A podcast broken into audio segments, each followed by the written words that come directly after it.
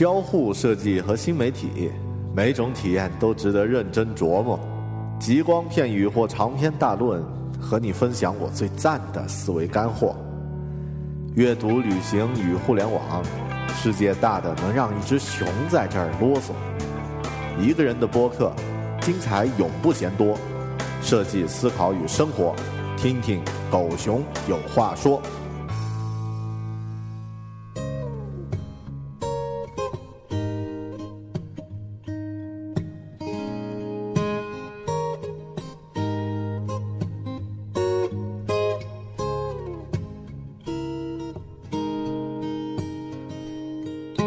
大家好，欢迎收听聚焦设计思考与生活的独立播客《狗熊有话说》，我是主播大狗熊。前段时间我读了一本关于技术革命的书，书中呢讲了一个真实的例子，让我感触特别深。一位美国的老师在课堂上问他的学生，啊，九零后、零零后的学生们，应该是九零后的学生们，有没有听说过旅行社？绝大多数的同学都摇头。其实，同样的问题，如果问现代年轻的中国人，大家心里的这个旅行社呢，已经是像去哪儿网、穷游、携程、翼龙这样的一些在网络上提供旅行服务的这个服务商了。很少的人会想得起，在以前我们身边曾经有这样的一些这个营业的场所。啊，他们门口贴着花花绿绿的旅游的风景画儿里面呢坐着一些等待着接电话的这个工作人员，这个呢是我们传统意义上的旅行社。呃，很多革命性的技术，像互联网啊，或者是像一些这个医学上的一些革命啊，这个生物学上的一些革命呢，都在以一种不可预测的全新方式来改变着就业前景。呃，他们淘汰掉了一些旧的商业模式，淘汰掉了一些旧的工作，然后呢，创造出了一些全新的职业，创造出全新的商业模式。互联网是这样的，今天我们要讨论的 3D 打印也是这样的。这个话题是一个非常新锐的话题。今天呢，我们来聊一聊跟科技有直接关系，其实也跟我们每个人的生活。和未来有直接关系的一个全新的领域—— 3D 打印。今天呢，咱们狗熊有话说，聊一聊 3D 打印。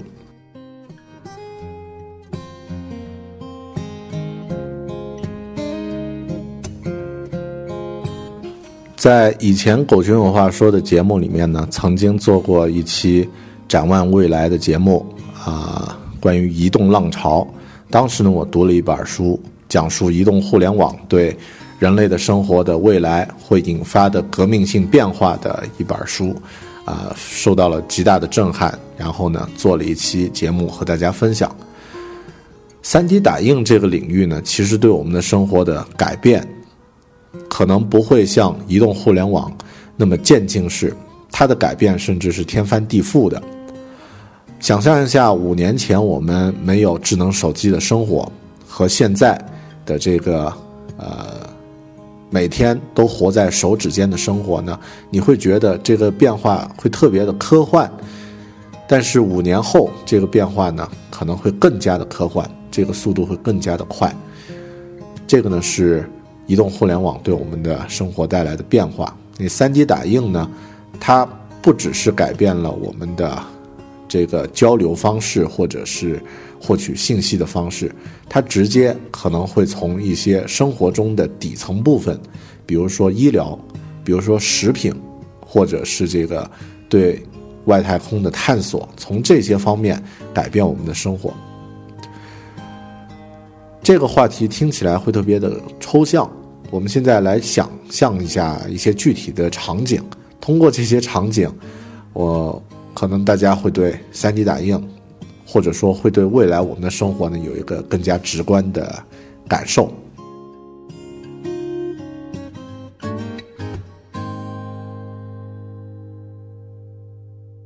想象一下，可能几年前、几年之后，或者啊十几年之后吧，几十年之后，大概在这样的一个时间之后，你早啊，你的一整天会怎么度过？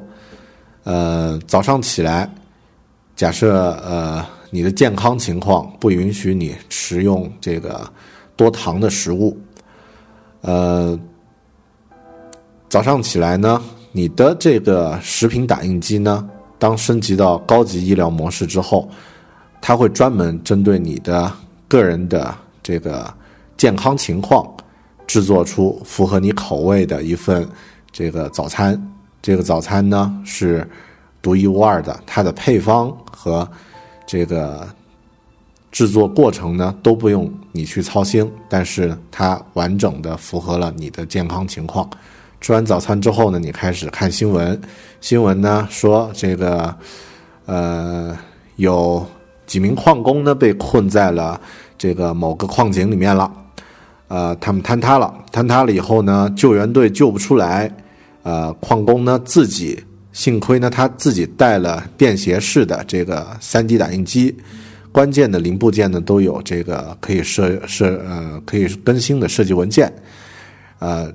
然后矿工呢就通过这个 3D 打印机打印出来了这个呃可以在内部挖洞的这个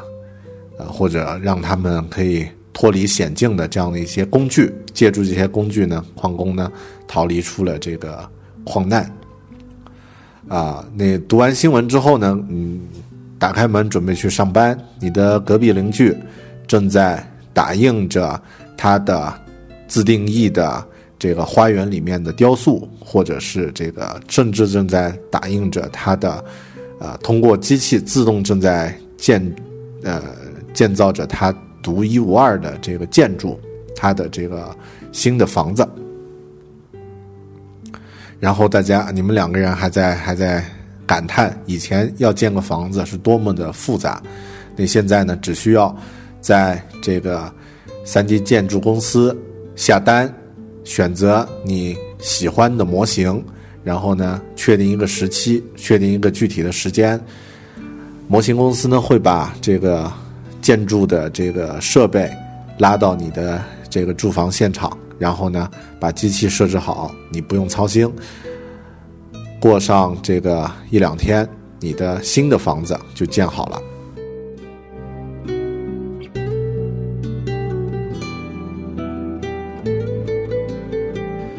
接下来一天，你开始工作，啊，工作结束之后呢，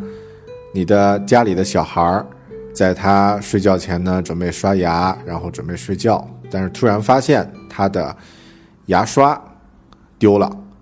呃，要是以往，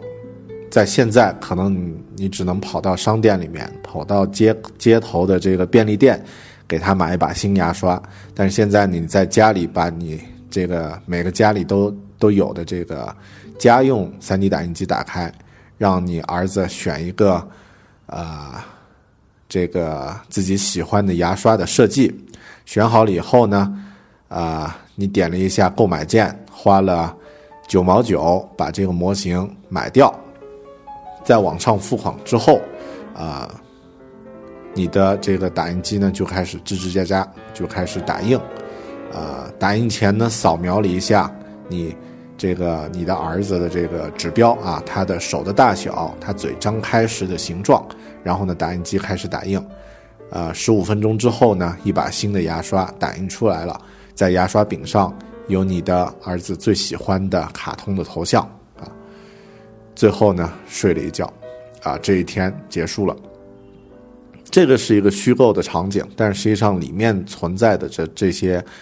呃，可能性现在都已经被确认，就是。现在的这样的一些科技，已经 3D 打印的这个领域的科技呢，已经能够把刚刚的这些场景全部变成现实，只是它的成本或者说它的这个渠道还有待于进一步的铺设。呃，实际上这个领域 3D 打印这个领域对我们的生活的改变呢，就像，呃，我举个啊比较容易理解的例子吧，它就像这个机器猫里面的啊哆啦 A 梦的那个口袋，呃，可以。拿出任何我们随心所欲啊，能够实现我们要求的物品，而且不是被动式的，你可以选择或者是制造你需要的这个定义的啊，你定制化的这个物品。人类呢，呃，从神话时代就一直渴望自己能够具备造物的这样的一种能力。那 3D 打印这样的一个技术呢，这样的一个科技科技上的一个突破呢，让我们真正。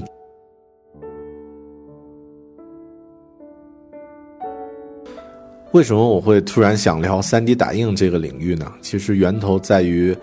呃，我自己真实接触的这个 3D 打印和扫描的体验。我朋友的公司呢，呃，近期开始做这方面的研发，他们也购买了 3D 打印设备，啊，然后呢，呃，3D 扫描呢，也也在开始进行。呃，我自己曾经看过他们打印出来的这个小样。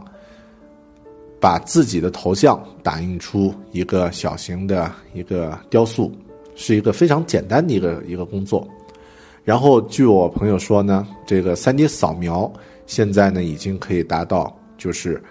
呃，几秒钟吧，或者十几秒钟，可以把一个非常复杂的形状的一个物品，比如说一个雕刻的非常精细的呃一个花瓶，或者是。一个人的雕塑，比如说一个大卫你的一个雕塑呢，几秒钟就可以扫完了，啊，甚至这个设备呢可以小到装在啊车的后备箱里，就很小的一个便携式的一个设备都可以完成这个扫描的任务。而 3D 打印呢，他们的设备是使用这个树脂材料，呃，打印出来呢是一个单色的蓝色的一个一个一个雕塑，但是后期呢也可以结合进行上色。然后每一次他们的这个呃设备在在一些展会上进行这个展出的时候呢，呃关注度都特别高，特别在一些相对传统的一些行业展会上进行亮相的时候呢，每个人都觉得很新奇。然后呢，呃，现在呢，他们也在啊拓展一些新的商业模式啊，具具体这里呢就啊。啊，因为涉及到别人的商业模式嘛，我就不再多说了。那实际上，呃，哪怕是在云南，就是在我们这样的一个相对听起来好像是比较边远的地方，依然有这个公司或者有团队已经在从事这方面的一个探索和尝试了。所以，3D 打印离我们的生活并不是那么远。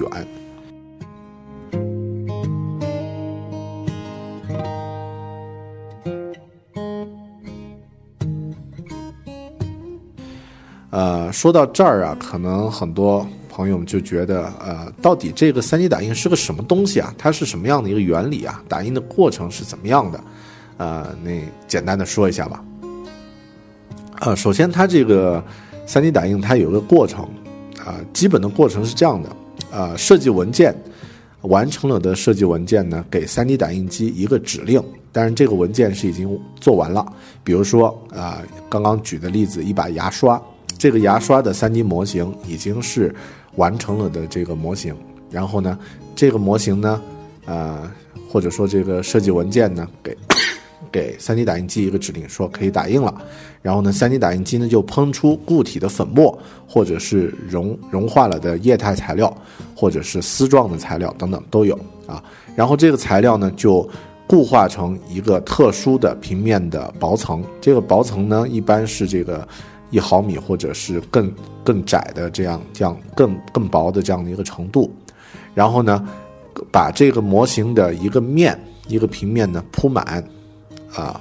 打印完之后就是把这个这一层铺完之后呢，3D 打印机的打印头呢返回到开始的部分，再根据这个设计文件上面的模型的这个形状呢，再堆积打印另外的一层。重新形成第二层薄层，然后呢，如此往复，最终呢，薄层堆积出来，形成一个三维的一个物体。这个呢是 3D 打印的一个基本原理，呃，所以 3D 打印也叫增量打印，就是它是一层一层堆加的这样的一个打印的方式。呃，实际上它这个呃，可以说是把一个物体堆积出来的这样的一个一个一个基本的一个模式。在以往，我们如果要，呃，比如说要做一个雕塑，是先拿一块，比如说要雕一个木雕啊，先拿一块大的木头，然后呢，一点一点凿，一点一点凿，把不需要的这个材料呢，给它这个挖出去，然后最终呢，留下这个一个大概的一个物体的形状，然后呢，再把细节打磨，呃，再进行细部的呃微雕，最后呢，抛光，形成了一个木雕。而 3D 打印呢，它不是这样，它是把这个材料呀，这个模型已经存在了，然后呢，一层一层堆加出来，最后呢，形成一个物体。这样打印其实大家听起来也就知道，它有一个很大大的优点，就是可以节省材料啊。后面我们再详细再说。以前如果要做一个大卫的雕塑，是把一块整体的石头拿过来，然后多余的地方呢就全部丢弃掉了。变成了不需要的材料，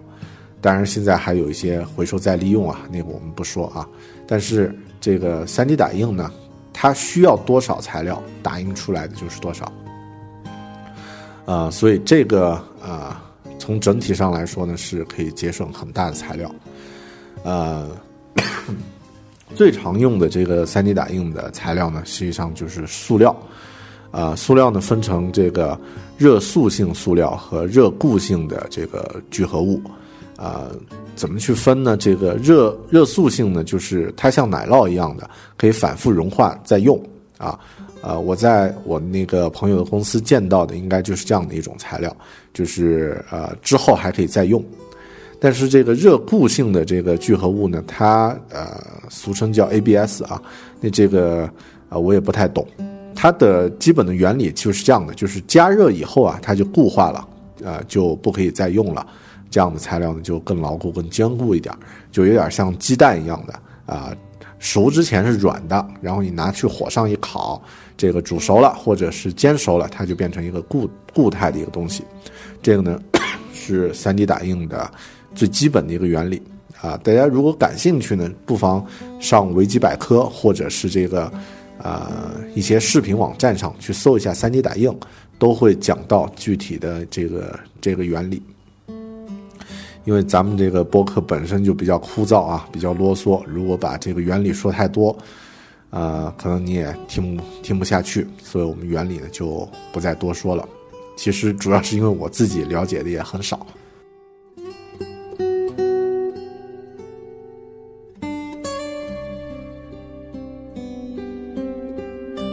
最直接会受到 3D 打印这项技术影响的行业呢，实际上应该是制造业。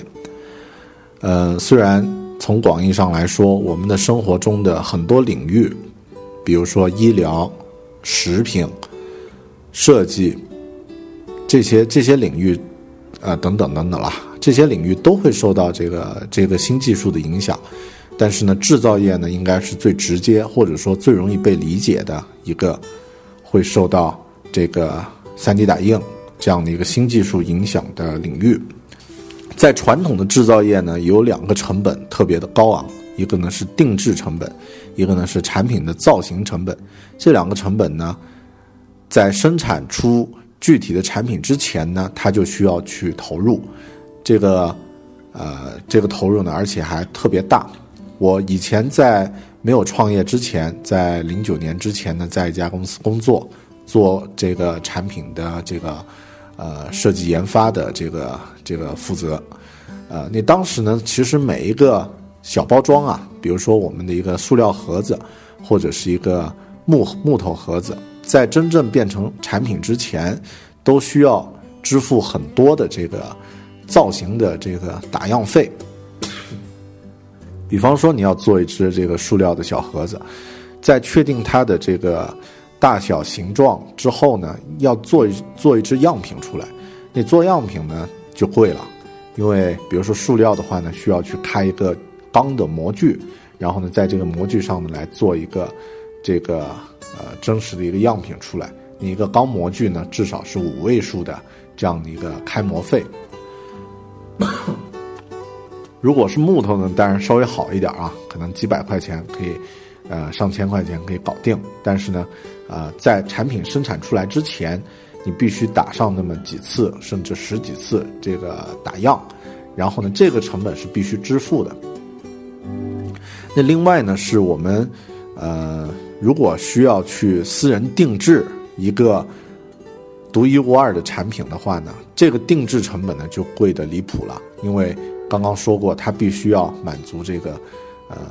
一个造型的这个成本，也需要去满足。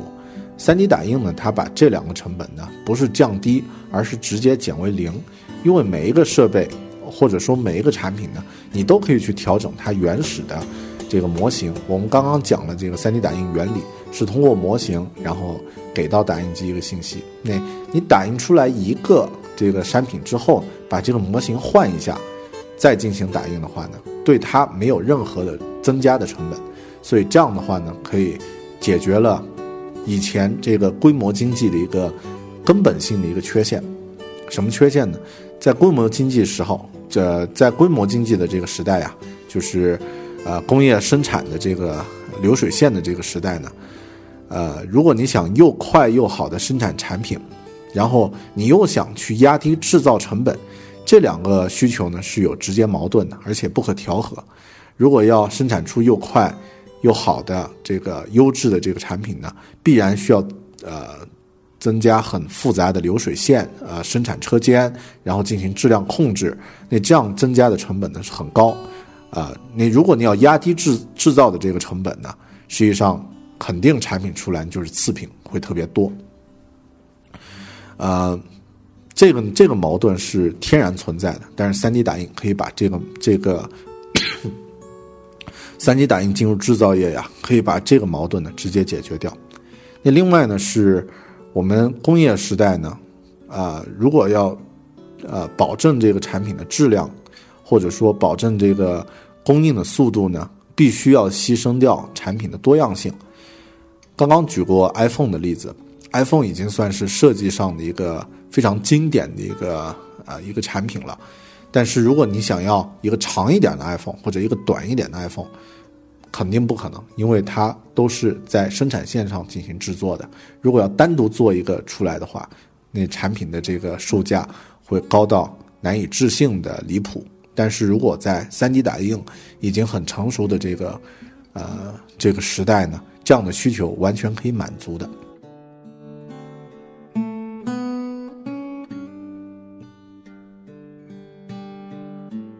制造业呢，一直，呃，或者说这个工业时代这个大规模制造呢，它一直没有满足人人们关于这个定制化的、个性化的、独特的这种这种需求，而这种需求的这个产品呢，它的边际效应或者说这个边际收益呢又特别高，啊，这就是为什么会有私人定制，私人定制一般都贵，啊，这是工业时代带来的一个一个特点。但是在 3D 打印如果普及之后，它的这个生产呢，每一个都可以不一样。这样的话，呃，工业时代的这种规模生产呢，它的优势就会逐渐被 3D 打印呢，啊的这种个性化的这个这个优势呢，呃，会比下去。啊，当然这个是一个对未来的一个一个幻想，但我我觉得。呃，我们人的这个内心呢，应该是渴望与众不同，渴望这个有自己的个性突出出来。那现在为什么会有那么多的手机壳，会有那么多的这个 手机壳上的不同的图案和花纹？不就是对一种呃，这个大家都用同样的产品的这样的一种啊，我我需求。呃，不一样的这种这种体现吗？那如果是呃，3D 打印能够普及到每个人都可以接受的这个程度，或者说普及到价格上，啊，每个人都可以接受的程度，那它必然会带来一种完全不一样的这个消费的这个或者说制造的一个理念。当然，它对制造业的改变还有很多啊。当然，我能够想象的，比如说以后的这个车间的生产和这个。呃，工厂的生产呢，肯定不会像现在那么糟了，啊，因为现在的这个生产，它是通过传统制造，是通过切割原料，通过模具成型来制造实体的物品，所以你这个切割必然会产生什么，呃，噪音呀、火花呀，然后这个金属的这个呃飞溅呀，啊，然后不小心割到人呀什么的啊，那这种损伤当然会会有，但是三 D 打印我们刚刚说过，它是一种增材制造，通过层层堆积原料来制造产品，这个过程不用人去干扰和打扰，所以未来的工厂可能会是这样的，几百或者呃几千平米的一个厂房，静悄悄的，只有那么一两个技术维护人员走来走去去看一下这些机器能不能正常的运转，然后在这个这个车间里面呢放着。几十台这个几百台 3D 打印的设备，一边呢是原料输入进去，另外一边呢就是生产出来的成型的产品输出出来。呃，可能不像一个车间了，会变得像一个实验室。但是这个是呃，在很多这个比如说日本呀，它的现在生产线已经已经类似了，但是未来呢可能会变得更加的这个清洁，更加的安静。然后更加的，呃，更加的科幻。这个是对制造业的改变。其实还有一个，呃，更大胆的一个一个畅想，就是对制造业的另另外一个改变。呃，我们现在不是很流行说这个云概念吗？云的话，就是你不知道这个东西在哪儿，然后你不知道它过程怎么来，怎么怎么生产，怎么制作，然后最后呢，你得到一个结果就行了。就像呃。现在互联网说你你的这个网络硬盘在云端，你不用考虑你的服务器是在美国呀，在在中国呀，在香港呀，在在台湾呀，或者是在这个呃昆明，在北京，不用考虑它在哪里，你只需要去用就可以了。然后你知道你的容量有多少，甚至容量都是动态的去调整的。那 未来的话呢？我们在定制一些产品的时候呢，可能你都不需要知道这个它的生产是在哪里，然后它的这个产能有多少。呃，这个听起来好像还是有点抽象啊。比如说现在我们呃个人买一张摩托啊，其实你不知道它的这个生产地是在哪里的啊，你无法把它拆分出来，因为一一辆摩托车。它由很多的不同零部件组成，生产制造的一般经验呢，是一个产品的零部件越多，它所消耗的资源就越多，供应链就越长，产品库存就越大。呃，一辆摩托它可能发动机在美国制作，芯片在美国制作，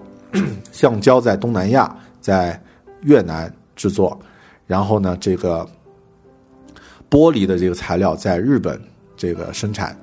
啊，其他这个边缘材料可能分布在全球各地，最后在咱们伟大的中国进行组装啊，因为劳动力便宜。呃，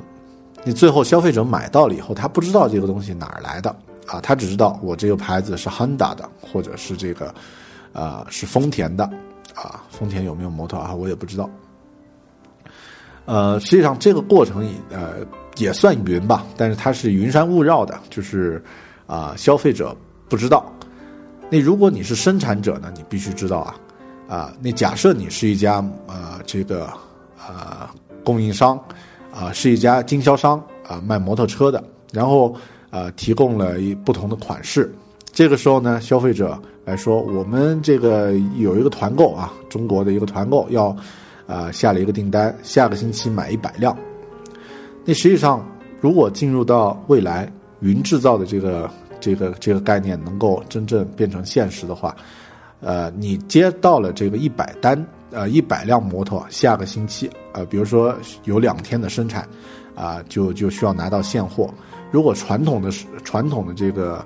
呃，现在这个呃商业渠道，你需要去找你的这个厂家去调货，是吧？然后厂家呢会说啊，我这一百辆呢都是同一个款式啊，没有不同型号的，啊。然后呢，都在，都在呃这个中国的这个仓库里面，啊，拉到你那里呢，大概需要这个五天啊，那你这个单可能就接不到了。但如果是这个未来，可能你的厂家的这个生产的这个呃小的这个供应商、小的这制造商呢，是分布在呃呃全球各地的，很多地方都有这个 3D 打印机，都可以去制作。然后你把这一百单的这个呃呃这个订单呢交给厂家，厂家呢就会自动根据各地的这个呃，根据你最近的这个制造商，然后呢现场下单。比如说，呃，他有这个一呃一百单一百只这个呃摩托车，那就有两百只轮轮子要做。然后呢，离离你最近的这个呃这个制造商，他调出这个啊能够完成这两百单的这个单量的这这一组啊，不一定是一个，可能一组制造商，然后呢下单，他们就生产，生产完了以后呢，交到这个。啊，离你最近的这个组装地，然后呢，另外啊，发动机也是这样，然后玻璃也是这样，然后两天之后呢，啊，你只需要去收货就可以了，嗯，不用担心这个在哪里生产，不用担心产能，每个制造的节点呢都是自主，而且是连在一起互联的，它这样的这个制造节点的整体效果大于每部分之和。啊，甚至你不用去从厂家的角度，他不用去自己去，呃，供养这些这个制造点。这些制造点今天可以生产摩托车的轮胎，明天他接到另外一个订单，他就生产汽车的轮胎，好不好？后天呢，他可能生产一个自行车的轮胎，啊，因为呃，3D 打印可以随时改变你的产品的这个呃结构，不用去担心这个去调整生产线什么的，所以啊。这些节点都是独立自主的。你如果是在未来打印啊，这个制造也非常成熟的时候呢，可能会出现这种云制造的概念。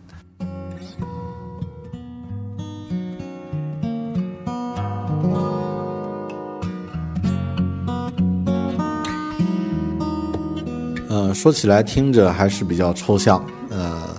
到底这个 3D 打印有些什么优势呀？总结了一下，它有这样的，应该算十条左右的这个优势了，啊，特别是在制造行业的这个优势。首先，刚刚说过，它制作复杂物体不需要增加成本，这样的话呢，可能会打破传统的定价模式，也会改变我们计算成本的方式。另外呢，这个产品的多样化是不增加成本的，呃，你做一百把一模一样的牙刷。是这个，如果都用 3D 打印的话呢，和做一百把，呃，各不相同的这个牙刷，使用的这个时间和使用的材料和制作的过程呢是一模一样的。这样的话，产品的多样性就不增加成本，每次都可以制作出不同形状的物品，这是它很大的一个优势。第三呢是，呃，当以后 3D 打印比较成熟之后，不需要组装，呃。我指的是这个不同的复合材料啊，它可以一次打印出来。比如说，呃，电线啊，里面是铜芯，然后外面呢包着一层塑料，呃，呃，在外面再包一层塑料。那，呃，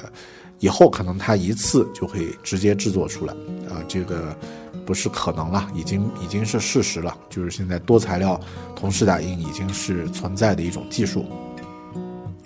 你如果是像一些，呃。就是以前需要组装的一些部件，比如说像桌子、椅子啊这样的一些东西，呃，必须通过组装才可以才可以完成。但是，呃三 D 打印它无需组装，这样的话可以减少很大的生产线的这个投入，啊，也可以减少很多人工的这个投入。其次呢，这个它还具备零时间交付这样的一个这样的一个呃优势，呃。零时间交付就是可以减少，呃，实物库存，按需打印嘛，啊，比方说以往我们如果要卖汽车，可能你的这个经销商呢，他自己库存里面必须要有，呃，三三五张车吧，然后呢，如果接到了这个，呃，大的订单呢，再找这个经销商再去调车，经销商呢再从自己的这个库房里面呢把这个车呢提出来，然后呢。交给这个销售商，那这样的这个呃需求呢，必须要呃经销商自己啊，或者说这个厂家呀，自己要具备大量的库存。但是在呃 3D 打印的这个呃这个领域里面呢，你可以根据需要下了单以后呢，再去进行生产，啊，这样的话呢，可以按需打印，减少大量的实物库存。然后另外呢，也可以就近生产。呃，我们刚刚的那个例子其实已经说明了这个问题。以往你要生产这个，呃，或者说以往你的这个一个复杂的呃一个一个产品，比如说像汽车，它的不同的部件可能是在全球进行生产，然后呢，这个拉到统一的一个地方进行组装，那这样呢会产生大量的运输成本。如果是这个 3D 打印比较普及的话，你完全可以在一个国家甚至一个地区来进行这个不同材料的这个制作，最后呢统一进行组装，甚至就在一个车间里面，然后最后呢进行统一组装就可以了，可以减少长途运输的大量的成本。当然，其次呢，它的还有很多优点，比如说它的这个设计空间是无限的，啊。那这个呢，就后面我们再展开说了。另外呢，它呃有一个很重要的一个优势，就是零技能制造精细产品。呃，3D 打印，如果你把模型做好，这个模型不一定都是工人去做，呃，实际上已经是呃设计好的这个可以进行实际生产的这个模型做好以后，生产的过程不需要人进行干涉。所以不需要传统的工匠的这个手艺去去管理，它可以大大减少这个呃以往高昂的这个人工的成本啊，当然也面临呃也意味着有大量的这个熟练的工匠可能会失业。呃，其次呢，它不占空间，便携制造。以往我们如果要呃做一个生产线。啊，生产车间来生产某个设备的话呢，它需要这个大量的空间，占用大量的空间来进行制造。但是，啊，3D 打印呢，它可以大量的节省啊。以往如果要做一只木头的盒子，你至少需要这个几条生产线，然后还进行组装才可以生产出来。但是在 3D 打印的这个这个领域呢，只需要一个。呃，一台能够盛放这个 3D 打印机的这样的一个，呃，这样的一个空间就可以满足这样的需求了。呃，其次呢，它可以减少这个废弃的副产品。呃，因为我们刚刚说它是增材打印嘛，没有太多的这个呃被抛弃的这个材料啊，那这样的话呢，可以节省大量的这个资源，啊，有利于环保，有利于这个。呃，节约成本。最后呢，它可以这个实现精确的、真正精确的实体复制。其实，3D 打印啊，就像那个数字音乐的文件啊，数字文件你可以无休止的复制，中间不会出现损失。啊，3D 打印也是这样，只要模型是同样的一个模型，啊，不用担心这个是。张师傅做的或者李师傅做的，他们的这个手艺有有有区别，可以完全的能够精确的复制这样的实体。当然，有的人会说这样的复制出来的这个东西没有啊没有人情味儿了啊。这个话题我们稍后再说。呃，它可以 完成这个实体的精确的复制，这些呢都是 3D 打印在制造领域的这个优势。但是有一些呢，它并不是马上就可以变成真实的这个，呃，可行的这个流程，可能还有一些技术上的一些，呃，一些突破。但是呢，这个，呃，至少在十年内，就是这样的一些突破呢，都是，呃，可以预预见到的。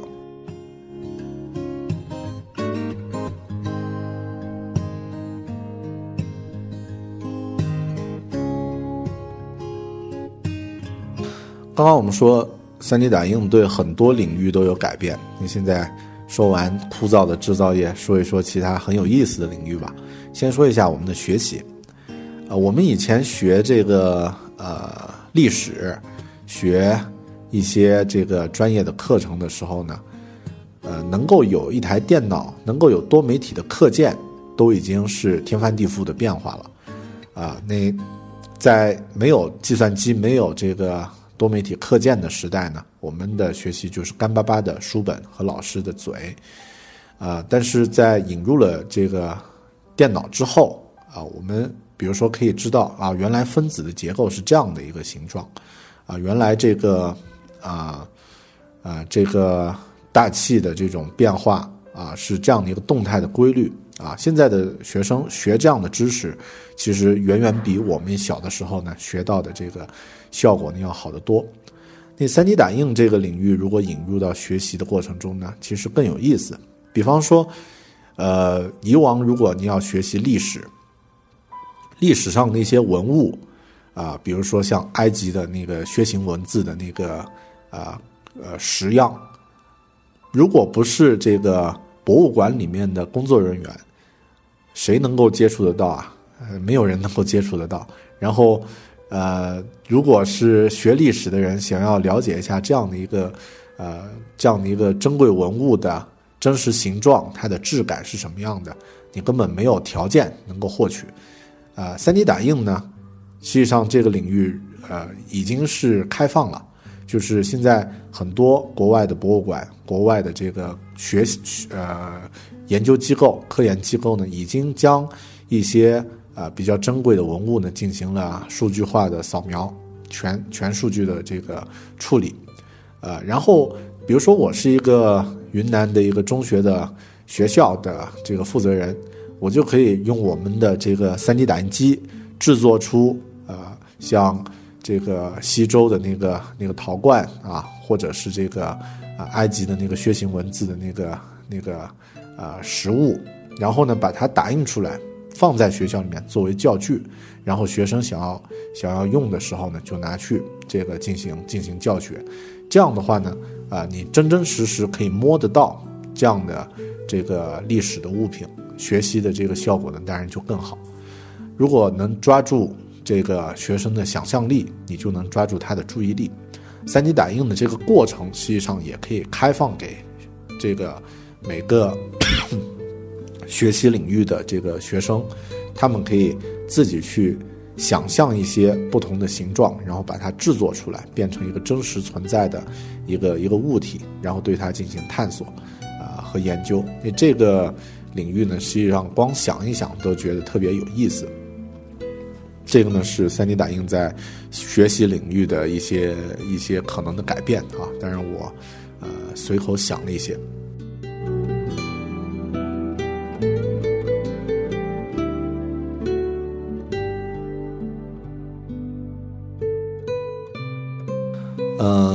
说另外一个有趣的领域就是烹饪和饮食领域啊，我最喜欢的，因为金牛座啊喜欢吃东西，嗯。其实我们现在人的生活的厨房里面呢，有一些设备我们习以为常，但是在它出现的时候呢，呃，极大程度的改变了我们的生活。比如说电饭煲，啊，以往煮饭是多么复杂、多么麻烦的一件事儿啊！我小的时候在厨房里面这个帮家人煮饭，啊，要负责煮完了以后呢，还要把四个角啊，把把锅斜过来，把四个角呢再烘烘熟。然后，如果不小心把饭煮糊了，还会受到这个长辈的，呃训斥，啊，我呃呃还有一招啊，就是我不知道现在的比较年轻的朋友肯定没有这样的经历啊，就是煮饭如果煮糊了以后呢，在上面插一根葱，啊，再放放饭里面插一根葱，可以把那个下面的糊味把它导出去。然后像微波炉，像这个自动咖啡机。在西方呢，也是让我们让这个每个人的生活大大的改变了啊，变得更更加的方便。以后这个食品可能也会出现食品在 3D 打印在食品领域的一个呃一个重大的改变。食品打印机以后可能会变成厨房里的一个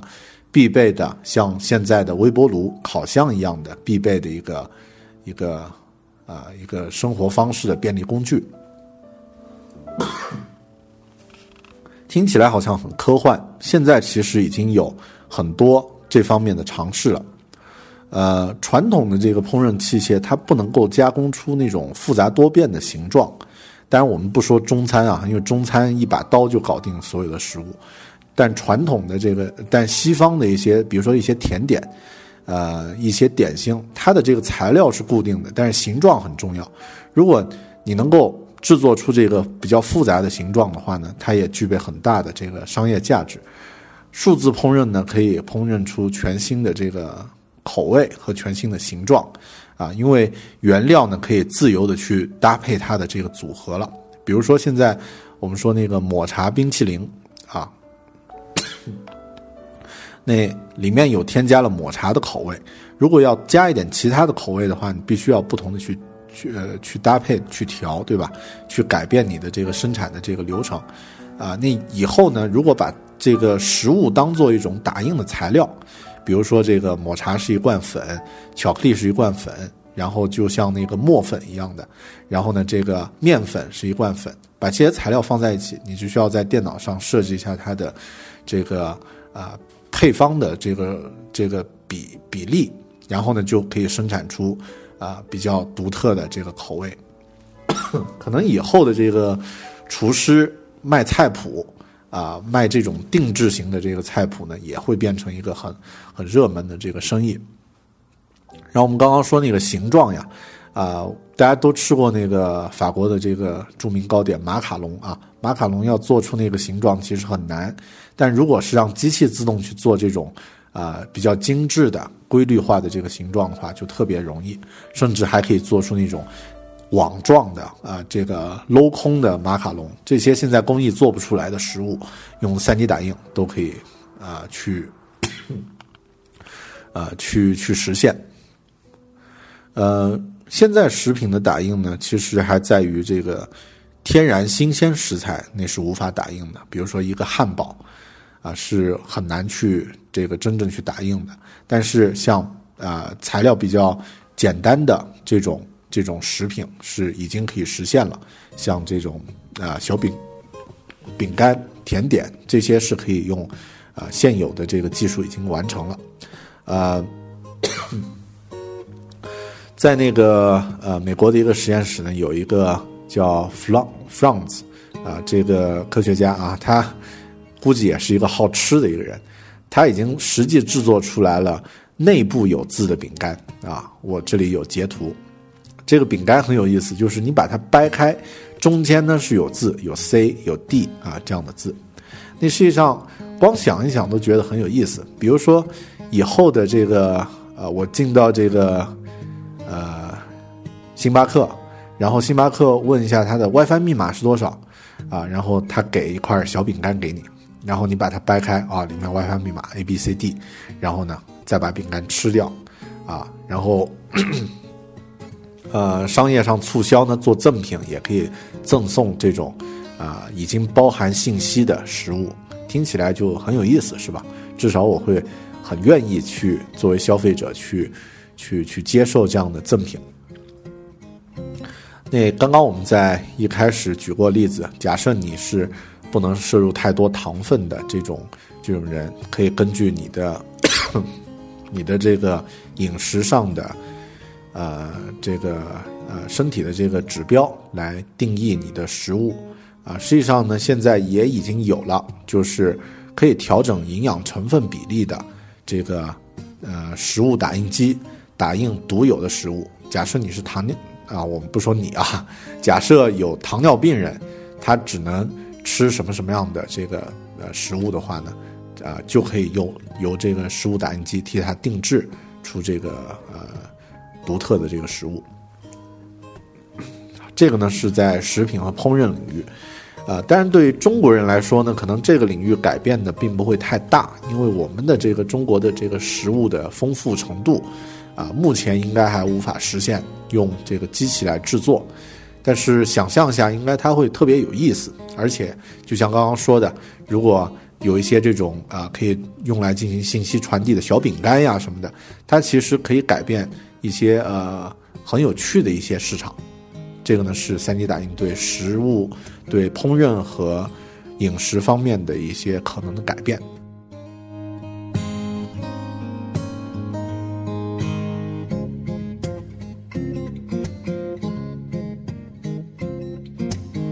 有一个领域是我们都不愿意呃过度的去接触，但是碰到了却必须去打交道的一个领域，就是医疗。3D 打印对医疗方面的，或者说对生物和医疗方面的改变呢，也是巨大的。但是这一块我基本不懂，所以，啊，网络上找了一些资料。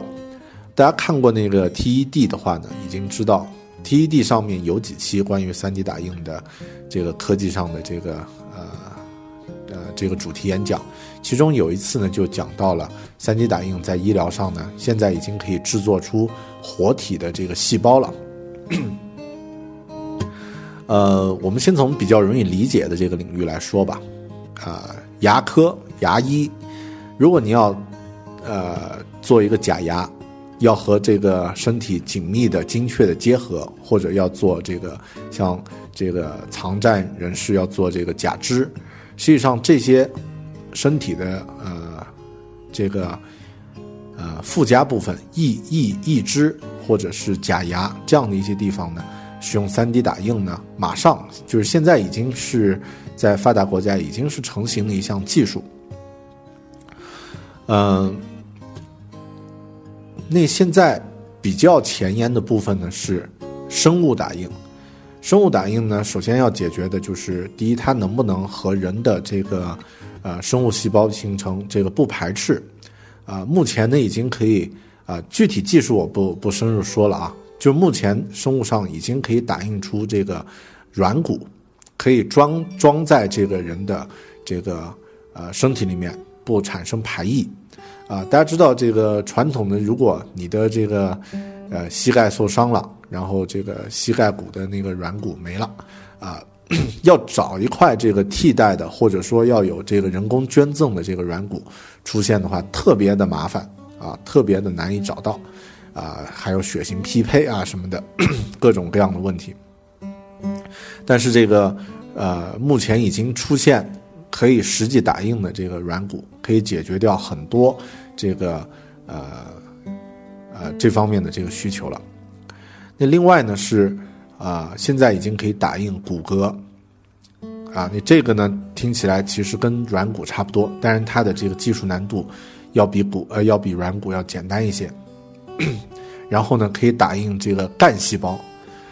呃，干细胞呢它不呃它也算是一种活性细胞啊，我不太懂啊，但是这个干细胞的打印呢，实际上也就面呃也就意味着我们生物呃生物体内的一些这个活性细胞。可以通过这个，呃，人工制造的方式来实现。嗯，但是最能够结合实际的呢是医学院里面进行这个教学和练习。啊，现在要做这个心脏搭桥手术，怎么去练呢？啊，说起来特别搞笑啊，是这样的，就是他把两块布塞到一个鞋盒子里面，然后呢，学生呢。通过这个鞋呃鞋呃盒子的小孔，把这个呃把这个呃手术刀呀，这个呃那些手术设备呢伸进去，然后呢在鞋盒子里面呢把这个布缝在一起，所以医生有点像那个工匠一样的这个这个训练方式啊，听起来好像特别的呃沾地气的训练方式。为什么？因为没有那么多心脏呀，哪有那么多这个。供你去练习的这个心脏去去练习呢？现在只能依靠人类尸体，就是依依靠这个医学院里面的这个为数不多的，啊，特别宝贵的这个尸体来进行练习。那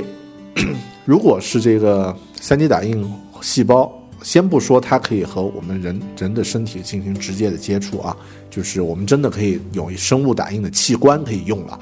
啊，那光是可以打印出。啊，真实的可以进行医学训练的这种呃器官，比如说打印出一颗心脏，让医学院的学生进行练习，能达到这样的程度，都可以大大的增加现在的这个医疗的水平。嗯，其实有个观点啊，就是对于一百年前的人来说呢，现在的这个医学，呃，几乎算是魔法。也许再过一百年之后呢，生物打印会变成一种普遍的医疗的方式。以后你的肾不好了，啊，可以的，在医院里面定制一个，啊，用你自己的这个细胞的信息制作的一块肾，然后把你的这个原来老的这个肾呢换掉就可以了。甚至再幻想一下，在 在现在奥林匹克运动会上、奥运会上呢，呃，大家针对出现的一些高科技设备都都有争议啊，比如说像那个菲尔普斯穿的鲨鱼皮的，啊，这个呃游泳游泳服啊，当时就引发争议，说这个能不能穿这个东西，全身性的这个科技含量的，呃，这个会不会影响啊奥运会的公平、公正、公开的这样的一个精神？可能在几十年之后的未来呢，奥委会要决定就是是否禁止拥有生物打印器官的运动员参加比赛。比方说啊，这个射击运动员打印了一只这个呃呃怎么说呢，精度更高的眼球，然后呢，啊，他的这个他的这个成绩比其他的这个运动员都要高很多。那个时候的奥委会可能要处理的是这样的一些难题，这个呢是在生物方面，3D 打印会对我们的生物生物，呃生物和医疗方面啊，会对我们的生活带来的影响，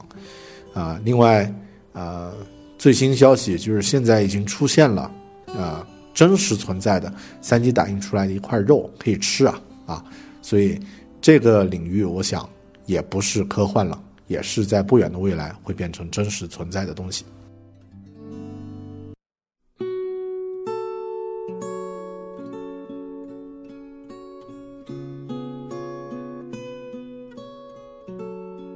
当然，刚刚说的这些听起来好像都是正面的。实际上，3D 打印对现代社会的一些冲击，或者是一些负面的东西呢，也不少。啊，现在已经出现了用 3D 打印制作的一支真实可以发射的这个枪支，啊，用一台民用的叫啊 Stratasys 的这个打印机就可以制作了。啊，它的这个材料就是用普通的商业级树脂。我估计用我开篇说过我朋友的那个，呃，那个，呃，公司里面的那个那种树脂都可以做，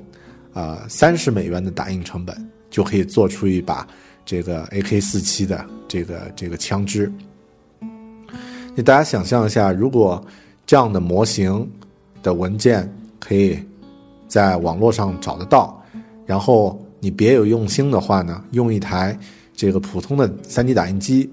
就可以在家里进行这个军事生产，可以生产出啊真正具有杀伤力的武器啊，这样的话对我们的这个社会的冲击其实也是巨大的，甚至它的形状都可以不用像一支枪啊，我都可以编一个故事啊，比如说呃某个某个呃杀手啊要去暗杀呃政府要员，要去暗杀某个重要人物，他。用 3D 打印做了一把这个像扫把一样的枪啊，实际上是可以真实发射的，或者像一本书一样的这个这个枪，然后用 3D 打印做出来了，然后实际测试，OK，可以可以激发这个子弹，然后呢，带着这支枪啊，带着这把扫把或者带着这本书，他伪装成了一个环卫工人，然后呢，呃，这个接近了目目标人物，啪，把一枪把这个人物打死。然后呢，把这个枪现场就融化啊，销毁。作案后就地销毁，什么证据都没有，啊，都可以编出这样的故事了啊。所以，呃，他对这个呃，对这个现代冲击、现代社会的这个冲击肯定会很大。然后呢，就像这个其他的革命性技术，3D 打印呢，也会以一种。不可预测的全新的方式，改变各个行业的这个就业前景，啊，像刚刚说的这个，美国已经几乎没有实体旅行社了啊。这个开篇说的那个例子呢，其实也是因为旅行社这样的一个实体的行业已经被互联网淘汰，呃，3D 打印一样的会带来更多的商业模式和职业，旧的职业和这个。呃，从业者呢都会被淘汰，所以，呃，可能它会对我们的生活带来巨大的冲击。像刚刚说的，呃，精细的手工的工匠可能会不需要大规模的存在了，然后生产线上的这个工人呢也可以被淘汰了。你这样，这这些人需要去干嘛呢？这个也是需要去解决的一个问题。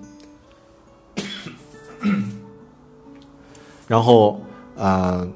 美国现在啊，好像是日本吧，美国也也有，就是很多情趣用品都可以自己去打定制打印了啊啊，因为每个人的情趣用品的这个需求是不一样的，对吧？所以啊，那个那个领域也可以被呃呃，也可以有这个三 D 打印进入，呃。另外，刚刚说的这个生物打印啊，它可能会引发很大的这个社会问题和伦理问题。嗯，比如说你身上有很多器官都是经过 3D 打印替换了，那你还是原来的你吗？其实这个问题呢，以前就出现过，人的身上的这个器官被机器取代了，比如说装了很多假肢，你还是原来的你吗？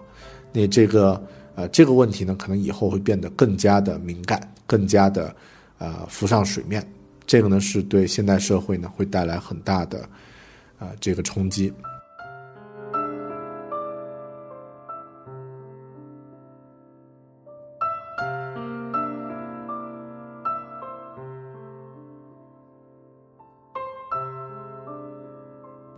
接下来简单说一下，就是在设计和创作领域，3D 打印对我们的生活，啊，对我熟悉的这个领域也会带来巨大的改变。嗯，首先，可能现在我们使用的这些软件呢，都会有很大的这个缺陷，或者说面对这个 3D 打印的这个这个生产的流程呢，会有很多的机会吧。以往我们如果大家熟悉这个设计，像三 D 建模呢，啊，是使用工业生产的这种思维方式来进行制作。比如说大家熟悉的那个，呃，基本基本，呃，就是在在那个三 D Max、Maya 和这些这些软件，包括那个 Google 的 SketchUp 里面，我们最常用的呢是啊两种建模啊，一种呢是这个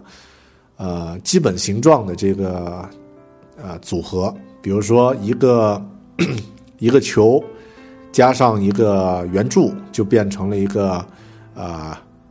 圆柱呃圆柱上面的形状是一个球体啊。那这个呢是把基本的形状用来组合。还有一种呢就是挤压变形，对吧？我们做出一些不同的面，然后通过挤压变形，让它呈呈现出不一样的这个这个呃这个形状。但这些建模其实都是工业时代。进行生产的这个这个思维方式，三 D 的这个三 D 打印呢，它是一层一层堆出来的。那这个模型的这个形状呢，没有任何的限制，就是说，只要你做出来这个模型是一个呃封闭的这个闭合形状的一个一个一个模型，它呃里外都有面的话啊，这个说起来好像有点有点有点抽象，我不知道怎么怎么去描述，就是整个这个。呃，模型都可以呃封闭起来的话，它就可以生产出来。那这个建模工具或者说这个制作工具会不会出现一个大的革命呢？啊，现在其实已经有一些新的技术了。今天早上我订阅的一个跟设计有关的微信，还推推了一条这个呃推了一条信息，说这个已经有人做出来，可以通过一张照片儿。进行这个 3D 模型的这个识别和生成，然后这个技术会在这个，呃，就是呃设计领域的这个大会，就是 C Graph 的这个大会上呢进行这个亮相啊，我也很期待。呃，包括现在这个以前老牌的这个设计公司啊，这个工具的这个公司啊 Ato Desk，它也在 除了它以往。啊，很牛的这个 3D Max 这些这些软件之外呢，它也在尝试像出了这个一二三 D 啊这一套这个啊比较简单的这个建模工具呢，是不是也是在朝着这个方向进行改变？就是啊改变以往大家熟悉的这种工业化制作的这个啊这个生产这场生产形式啊，然后另外呢就是呃。可能我自己感受比较深的就是 3D 扫描啊，3D 扫描可以快速的获取这个物体的这个形状，然后啊，这对设计设计人员的这个启发和这个影响呢也是巨大的。呃，其实现在已经出现了，就是投入市场的，呃，3D 打印制作的金属的啊配饰和这个不规则的中型和大型的雕塑，那这些呢都是啊，我觉得应该是在新呃在新奇性上的一些尝试，在以后如果 3D 打印逐渐成熟之后，可能会出现对我们的这个设计方面的更深呃更深呃更深层次的一些影响啊。呃，现在有一种前沿的理论叫做进化设计。进化设计是什么呢？就是，呃，你给一个大的方向，比如说我要做一个柜子，啊，然后呢，这个电脑呢，它根据你的这个一个基本需求呢，给出一个快速的给出一个设计理念，啊，比如说做出它做出了五个柜子的这个大概风格啊，一个是简洁的，一个是复杂一点的，一个是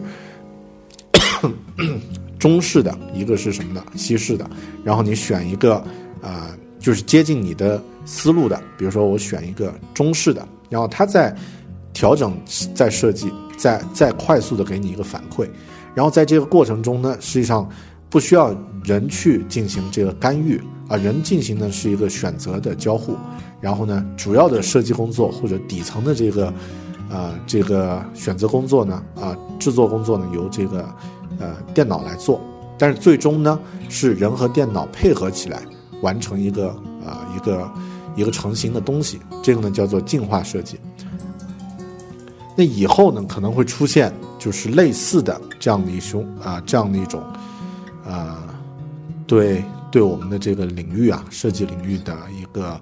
改变。三 D 打印在现在应该还只是开始，但以后的改变呢也会是巨大的。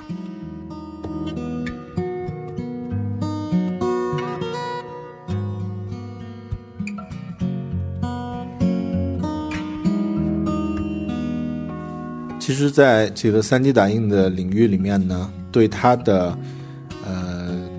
阶段有三个定义。第一个阶段呢，就是 3D 打印它有三个篇章，或者说有三个阶段了。第一个阶段呢是控制物体的形状，现在已经实现了，啊，就是我们可以通过这个软件和实际打印出来的这个呃这个机器来控制物体的形状。可以打印不同的材料啊，尼龙呀、玻璃啊、巧克力呀、钛、水泥、活细胞，几乎现在的绝大多数的这个材料，呃，真实材料都可以进行制作，啊，这个呢是第一个第一个阶段已经实现了。到第二个阶段的时候呢，实际上是控制材料的组成，啊，可以通过混合的方式呢来制造出新的混合的材料。甚至呢，可以打印多元结构的部件部件，啊，混合材料呢，可以可能会可以制作出全新的合金，啊，全新的这个刚刚说过的食物的这个混合啊食材，呃，那这个呢是可以啊进行创造出呃新的东西，啊新的物体，啊新的材料吧，这么说，然后呢可以打印出。多材料、多元结构的这个部件，啊，像，呃，可能会把金属、塑料、啊，玻璃这些材料同时进行制制作和打印，然后生产出结合这几个材料一起的这个部件，啊，这个这个过程呢，现在，呃，才刚刚开始研究，但是应该会说，呃，它也是，呃，已经是技术上已经突破了的，已经是可以实现的这样的一种。啊，技术啊，一次性生成多种材料混合的啊，这个这个物品。第三个节，第三个呃过程呢，实际上是一种虚拟世界和实体世界的融合，就是呃，3D 打印的第三个过程，第三个步骤是控制物体的行为。啊，这个听起来会比较抽象了，就是通过呃打印出可以。感知和反应和计算和行动的主动系统，啊，也就是说，我们制作出来的一开始是一个冰冷的单一材料，第二个阶段是制作出混合复杂的这个复合型的这个物体，第三个阶段可能可以直接制作出这个能够反馈、感应、计算的这种主动的系统系统，比如说可以制作出一只机器手臂，可以根据这个。你的需要进行这个，呃，进行这个反馈。简单来说吧，第三个阶段就是机器去制造机器。呃，如果我们现在的这个第一个阶段改变了我们具体的这种生活中的小的需求的话呢，我觉得这个是每个人都可以想象的。就像片头我们说的，你的小孩儿、你儿子没有牙刷了，现场打印一支可以用，这个过程呢，我们都可以接受。到第二个阶段呢，听起来就比较的科幻。当一个设备可以同时啊，当一个混合材料可以同时制作出来的话呢，它可能会取代很多这个很多行业的领域啊，取代掉很多生产线、组装、组装车间啊，包括一些工匠的这个生产都可以把它取代掉。啊，当进入到第三个阶段呢，我觉得在现在我们还没有进入到太空星际的这个这个层面来来遥想呢，会听起来很科幻，但可能这个阶段就是星际纪元的未来。其实这第三个阶段呀，恰恰是现在这个美国航天航空呃，美国嗯，还直接说吧，NASA 啊，已经在这个研究的这个。这个档案里面已经有了，就是通过这个机器来制造机器，因为在以后进入到太空、呃星际、呃资源探索和这个殖民的这个时代呢，我们不可能从这个某个 再从地球上去提供这个资源支持了，啊，就像我们可以举个例子，在太空中。一艘宇宙飞船上面，呃，有扳手丢了。那在现在的话呢，这个这个成本和代价是非常昂贵的，因为你要把这个一只扳手送到这个太空里面，然后要耗费大量的这个燃料。但是在未来呢，或者说在现在，在这个宇呃宇宙飞船内部装一台 3D 打印机，丢了一只扳手，那再造一只就可以了。那在未来的话呢？可以在这个月球基地，或者直接在这个小行星的基地上，啊，就地取材来制造这个呃设备，然后来制造这个生产工具，甚至制造出可以自行去管理的这个设备和工具。想象一下，比如说以后在这个太空的这个小行星上放一台这个智能化的这个 3D 设备，啊，3D 打印设备，然后呃，它自动从小行星上呃取得。矿矿场的这个材料，制作出这个一个可以给人生存的一个一个太空基地啊。过一段时间，这个呃殖民者上上到这个小行星，OK 就可以住在那儿了。但是现在想起来还是特别科幻啊啊！我个人比较喜欢看科幻小说和科幻电影，我觉得不妨可以畅想一下，这个未来呢啊，应该是啊会实现的。在 YouTube 上呢，大家如果搜一个叫太阳能烧结器的这样的一个设备啊，原文叫 Solar 什么什么啊，我记不太清了，可以看到一个特别科幻的一个场场景，就是在那个呃一个大沙漠上，然后有个人呢在沙漠里面组装了一台设备，然后这个设备呢就呃通过太阳能来进行供呃能源供供给，然后呢他把这个沙子。就烧结成这个固态的，好像是玻璃吧，就把这个沙子呢直接做成一个玻璃，然后这个设备呢，呃，不需要这个额外的这个能源。那如果是呃这这种技术比较成熟的话，呃，我们在荒无人烟的这个沙漠戈壁上。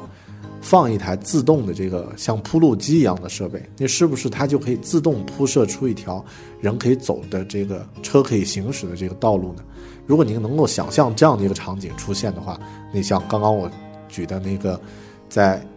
小行星基地上设置一台设备，它自动生产出一整套人类可以居住的这个生活设施的这样的一个场景，也不会那么科幻了。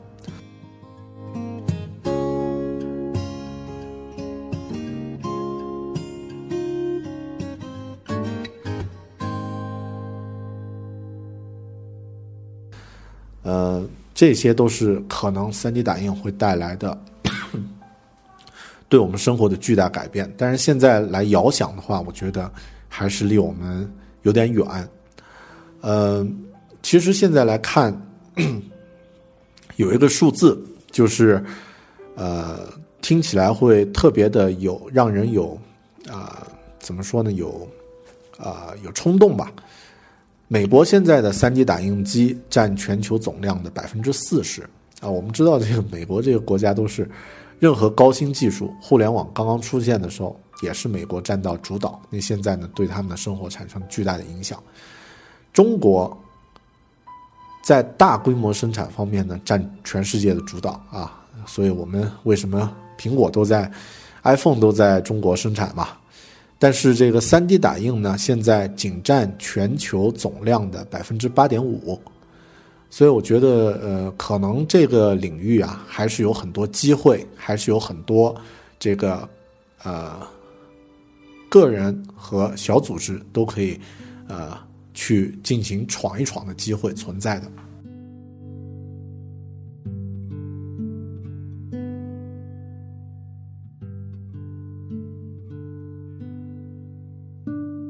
刚刚我们在节目里面说了，这个 3D 打印就像一个机器猫的口袋，口袋里面呢有各种各样的东西，有好的也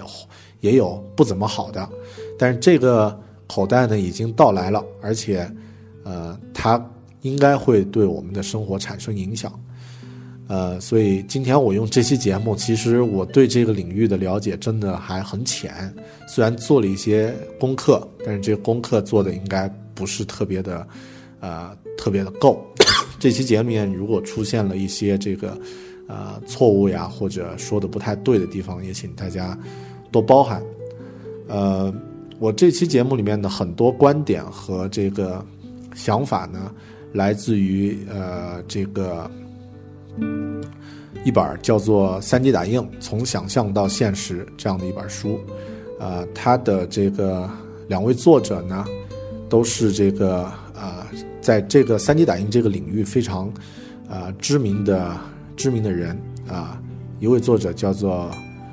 Hudi Lipson 啊，是这个康奈尔大学的机器工程与计算机科学技术系的教授，也是一家这个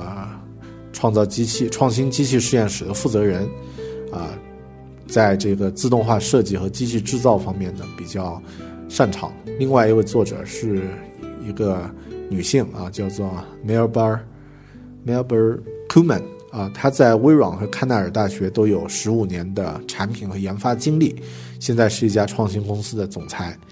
呃，所以 这本书原名叫《Fabricated: The New World of 3D Printing》啊，这个呃，大家有时间可以找来看一下啊，可能会对呃你们。对这个科技方面的这个领域呢，会有更多的了解和认识。呃，如果大家对这个领域或者说这期节目 有具体的一些想法呢，也不妨通过微信和我反馈啊，也欢迎大家提出一些建议和批评啊啊，我的微信号大家都知道的啊，搜索“狗熊文化说”就可以了。好的，谢谢你收听这一期“狗熊文化说”节目。咱们就下期再见，拜拜。